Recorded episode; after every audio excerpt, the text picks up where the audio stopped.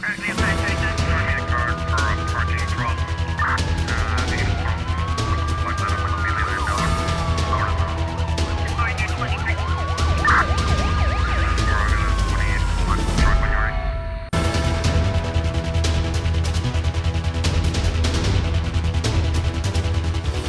A Polícia Judiciária anuncia a apreensão de mais de 5.600 kg de cocaína numa embarcação de pesca oriunda do Brasil. Na sequência, deteve cinco brasileiros e dois montenegrinos com apoio da Marinha norte-americana. Numa declaração lida na tarde desta quarta-feira, a comunicação social pelo diretor nacional da PJ, Ricardo Gonçalves, após exposição da droga apreendida no Porto da Praia, avançou que a operação aconteceu em alto mar no dia 1 de abril. De acordo com o responsável, a operação foi realizada pela Polícia Judiciária através da Secção Central de Investigação do Tráfico de Estupefacientes e foi efetivada em conjunto com as Forças Armadas através da Guarda Costeira coordenada pelo Centro de Análise e Operações Marítimas Narcóticos.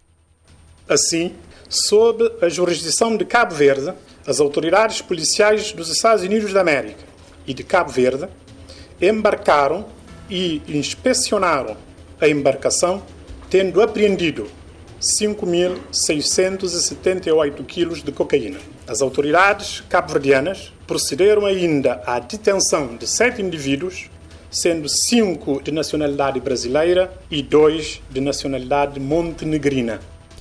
Também estiveram envolvidos o Ministério Público, a Polícia Nacional e as Forças Armadas de Cabo Verde. O diretor nacional da PJ refere que a descontinuidade territorial do arquipélago, a vasta zona econômica exclusiva e os escassos meios materiais e humanos existentes para fiscalização ativa favorecem a utilização de Cabo Verde como país de trânsito de narcotráfico, de narcótico, uh, neste caso, o trânsito de narcotráfico internacional.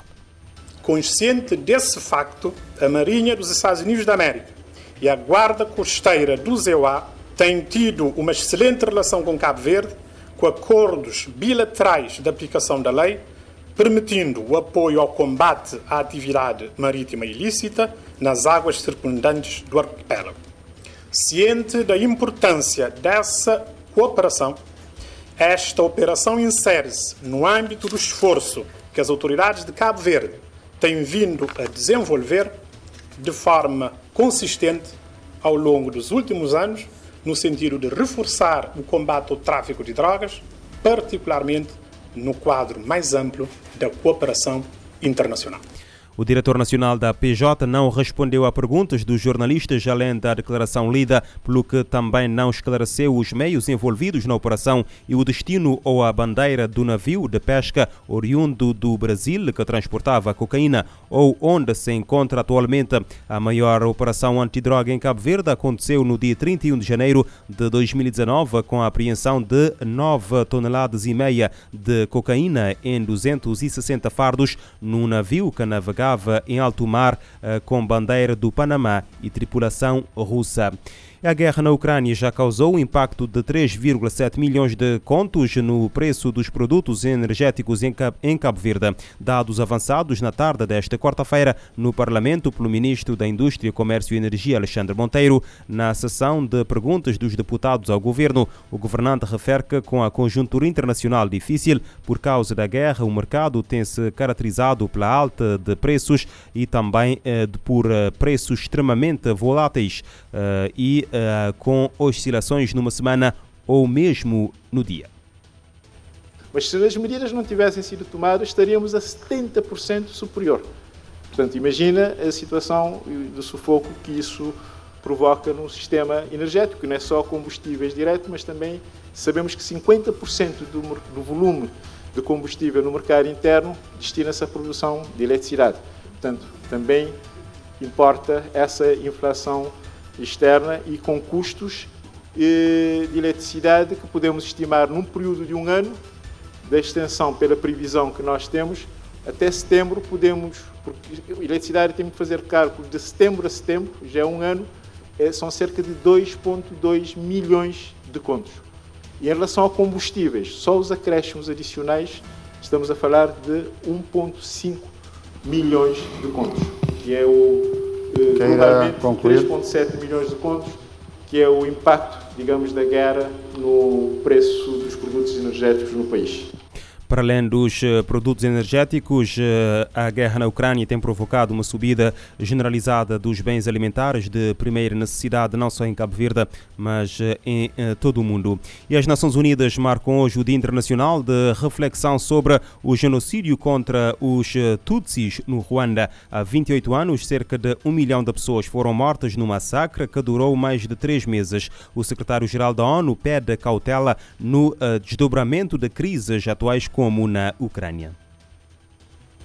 Este 7 de abril é o Dia Internacional de Reflexão sobre o genocídio contra Tutsis no Ruanda. A data recorda o massacre que, em 100 dias, matou cerca de um milhão de pessoas por autoridades extremistas Hutus em 1994. Uma resolução da Assembleia Geral das Nações Unidas aprovou a lembrança da data em 2003. O chefe da ONU convidou o mundo a refletir sobre os fracassos que levaram à situação ruandesa, que, segundo ele, não foi um acidente poderia ter sido evitada. It was deliberate, systematic and carried out in broad daylight. No one who followed world affairs or watched the news. Guterres disse que o massacre foi deliberado, sistemático e realizado em plena luz do dia. Segundo ele, ninguém que acompanhasse os assuntos mundiais ou visse o noticiário poderia negar o que chamou de violência doentia que estava a ocorrer, mas destaca que poucos se manifestaram e menos ainda tentaram intervir. Segundo Guterres, muito mais poderia e deveria ser feito. António Guterres lembra que 28 anos depois dos acontecimentos, a mancha da vergonha permanece. Para o secretário-geral, as escolhas diante da comunidade internacional estão entre a humanidade em vez do ódio, a compaixão em vez da crueldade, a coragem em vez da complacência e a reconciliação em vez da ira. Na mensagem, Guterres elogia a atuação do Tribunal Penal Internacional para o Ruanda, que foi o pioneiro na condenação por genocídio.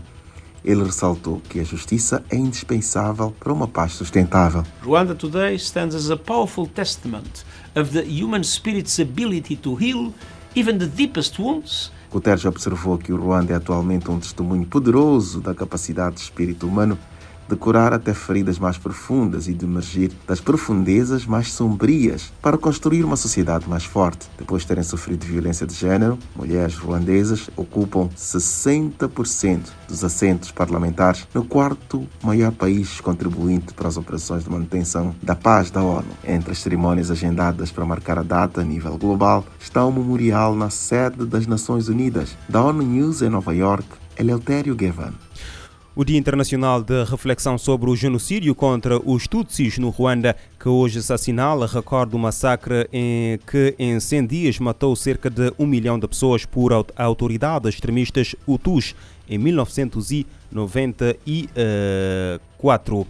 Os Estados Unidos atravessam uma vaga de overdoses em massa que já causaram pelo menos 29 mortes e que está associada a drogas que uh, continham doses letais de opioide sintético. Informação divulgada na quarta-feira pela agência antidrogas norte-americana. Numa comunicação às forças de segurança de todo o país, a agência apontou sete casos desde janeiro em que várias pessoas morreram de overdose na mesma área geográfica depois de ingerir uh, o uh, opioide sem saberem. De acordo com a mesma fonte, muitas das vítimas pensavam que estavam a consumir a cocaína e não faziam ideia que continha uh, fentanil, produto considerado 30 a 50 vezes mais potente que a heroína e 50 a 100 vezes mais potente que a morfina. O fentanil é um opioide barato de fabricar e mortal mesmo em doses pequenas. A agência antidrogas norte-americana refere que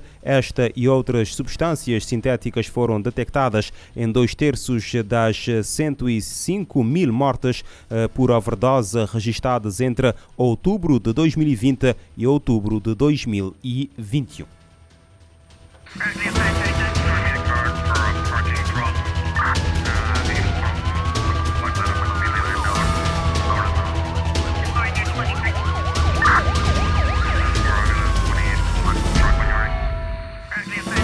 SOS. A atualidade numa outra perspectiva. Emergência, polícia, justiça, investigação criminal, as grandes apreensões e as maiores investigações. O mundo como ele é. SOS. De segunda a sexta, às nove da manhã e às sete da tarde. SOS. na Morabeza.